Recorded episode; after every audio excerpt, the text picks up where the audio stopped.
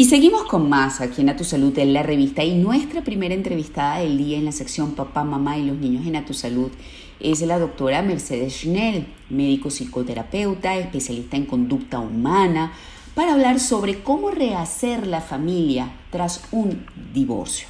Muy buenos días, Mercedes, gracias por estar con nosotros. Muchísimas gracias por la invitación, María, María Laura, encantada de estar acá. Vamos a ver si podemos ayudar un poco en estos momentos de convivencia tan cerrada. Así es. Hay parejas que les toca enfrentar de manera irremediable una separación o un divorcio, porque yo creo que nadie es feliz divorciándose a menos que hayan circunstancias muy especiales, ¿no? Pero eh, luego de superada esta etapa, alguna de las partes separadas puede decidir a rehacer su vida. Y esto involucra a los hijos y, eh, por supuesto, debería hacerse de una manera eh, en la cual todos este, pues, tengan eh, bienestar, tengan tranquilidad y que no sea algo traumático. ¿Cómo rehacer la familia precisamente entonces tras un divorcio? Sí, fíjate, mm, es fácil y no es fácil a la vez. Depende de la madurez de las personas que constituyen la pareja original. La original y la segunda que se está constituyendo, ambas, porque lo ideal es que las cuatro personas, los dos los dos nuevos, no son cuatro, son tres realmente, pues mira, deberían de hacer una especie de equipo para que la familia que se reconstituye, porque ambas familias se pueden reconstituir, sean una familia armónica. Entonces, ¿qué es lo que, qué es lo que nos pasa? Primero, cuando estamos sin convivencia, estamos de novios, estamos de paseos, y resulta que nunca involucramos a los hijos mucho yo no le voy a decir a mis hijos por si acaso esto no pase.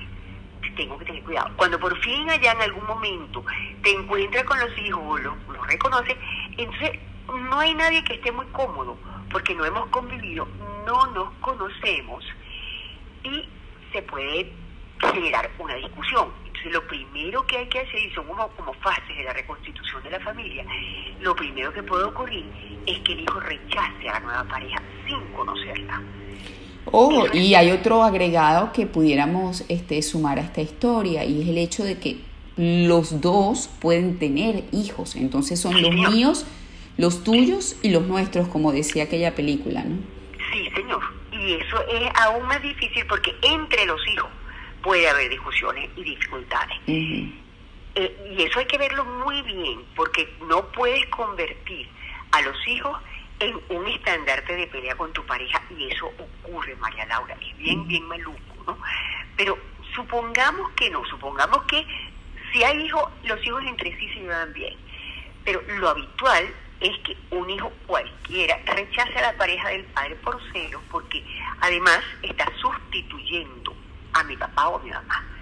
Ojo, una de las primeras cosas es asegurar que ningún padre o madre nuevo va a sustituir a los biológicos. Por eso es que sería ideal si los biológicos y los nuevos sean amigos, pero bueno, eso lo dejamos para después. Pero segunda parte, la segunda parte es que los adultos asumen que los hijos conocen a la pareja, porque se la presentaron, porque estuvieron en el cine por X cualquier circunstancia, entonces ellos asumen, no, pero mi hijo conocía a fulanita o mi hija conocía a fulano. Yo no entiendo qué es lo que está pasando. Cuando tú ves a la pareja y comienzas a ser un poquito más delicado, en realidad son conocidos superficiales si acaso. Entonces muchas veces se, se, fingieron encontrar, se presentaron como amigos y aquello fue subiendo, pero los hijos estaban de lado, siempre de lado. ¿qué es lo que es conocer realmente? Conocer es compartir quién soy yo, cómo soy yo y eso no ha ocurrido antes de la convivencia. Mm. Entonces, bueno, ahí empiezan los problemas. Por otra parte, hay hijos que son más maduros, que no te rechazan, pero no te aceptan. Mm. Entonces, están en una situación intermedia. ¿Qué pasa con esos hijos? ¿Qué pasa mucho más? Y con nosotros también. ¿Qué pasa mucho más en la pareja? Que te hacen desplante. O sea, hacen antipatía con el que no es su papá o su mamá. Entonces lo primero que hay que hacer es recordar que somos adultos, María Laura, y no caer en los desplantes del muchacho. No hay que aceptar groserías, no hay que aceptar falta de respeto. Pero, mira, hacerse los locos de cuando en vez es bastante El padre biológico es quien debe reclamar. Tratar de no reclamar el padre no biológico, apoyarse la pareja como pareja y formar a ese hijo que se está incorporando. ¿Ok?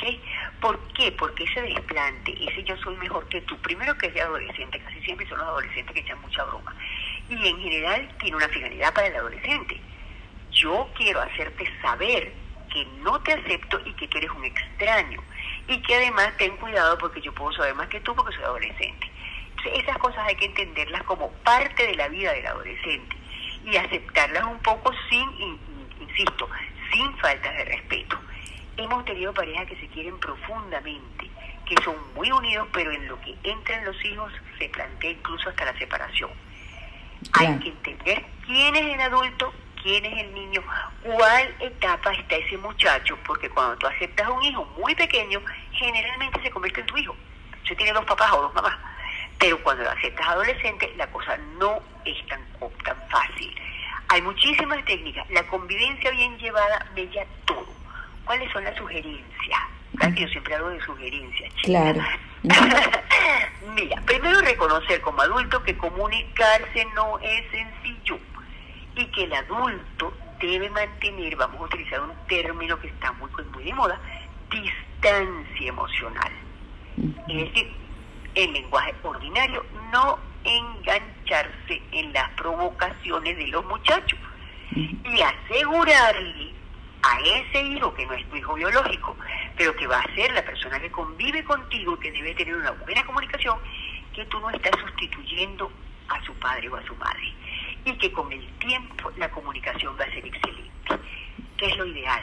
Claro, usted piensa que se va a casar, señor, usted debe, debe establecer una relación de tiempo y de espacio con los muchachos. Es decir, si usted de verdad, verdad, usted está casi convencido que se va a casar con ese señor o con esa señora, hay que hacer un huequito y salir de la pareja enamoradísima a los papás que no son papás realmente, sino medios papás. ¿Por qué? Porque le tienen que dar chance al muchacho para que él tenga realmente una nueva familia. Incluso más, te digo, cuando te estás divorciando, que todavía no quieres nada con una nueva pareja, que no quieres nada con eso, sería ideal que esos papás que se están separando le aseguren a los hijos, tú vas a tener dos casas, tú vas a tener dos hogares, y si en ese hogar hay otra señora, va a ser un hogar para ti.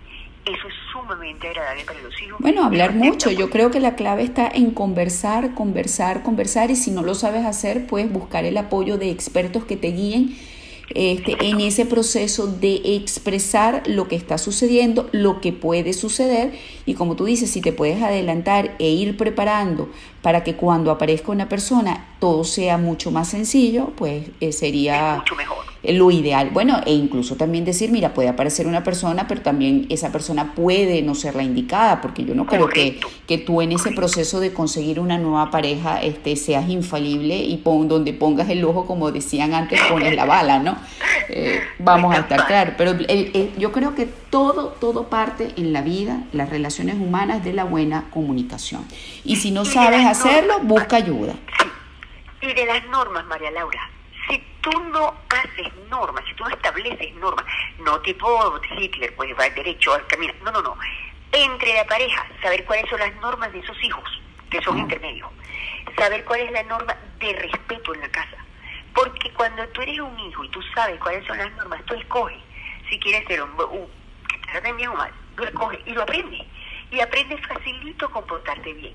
Pero cuando no hay normas, y lo que tú crees que las normas son las de tu mamá o las de tu papá, y estás metido en una casa nueva, mm. siempre hay problemas. Es normas, límites, los límites son indispensables de respeto, de respeto a ambos. Nunca hablar mal ni del padre previo ni del actual.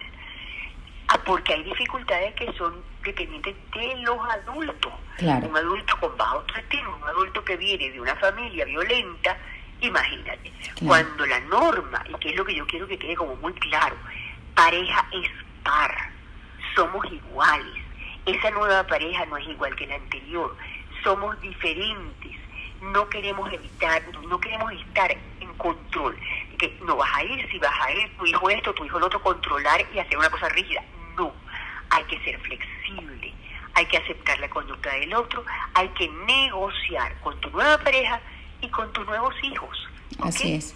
Bueno, Mercedes, danos eh, tu red social porque sé que después de escucharte personas van a tener dudas, van a querer hacer contacto contigo y de esta manera cerramos la entrevista. Mira, yo estoy en Facebook y en... Ay, yo soy malísima en esas cosas. En Instagram. En realidad, lo mejor que te puede pasar es que me mandas un mensaje al 0416 623 6270. Lo estoy diciendo, esto no es normal que yo lo diga, pero con la pandemia se nos ha complicado mucho la vida.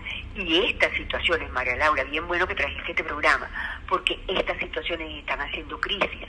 Entonces no es necesario perder la pareja, no señor, podemos reconstituir, no confrontar agresivo, no discutir, sino negociar. negociar, ganar, ganar, hablar, negociar, amarnos profundamente, que es lo básico, amarnos a los todos, a la pareja y a los hijos con sus buenas cosas y con sus malas cosas. Bueno, muchísimas gracias. Muchísimas gracias, Mercedes. Estuvimos conversando con la doctora Mercedes Schnell, médico psicoterapeuta, especialista en conducta humana. La pueden encontrar por arroba Mercedes Schnell en Instagram. De todas maneras, yo voy a poner toda esta información en mi cuenta de Instagram hoy en la noche, así que pendientes. Eh, vamos a una pausa, al regreso más de A Tu Salud, la revista.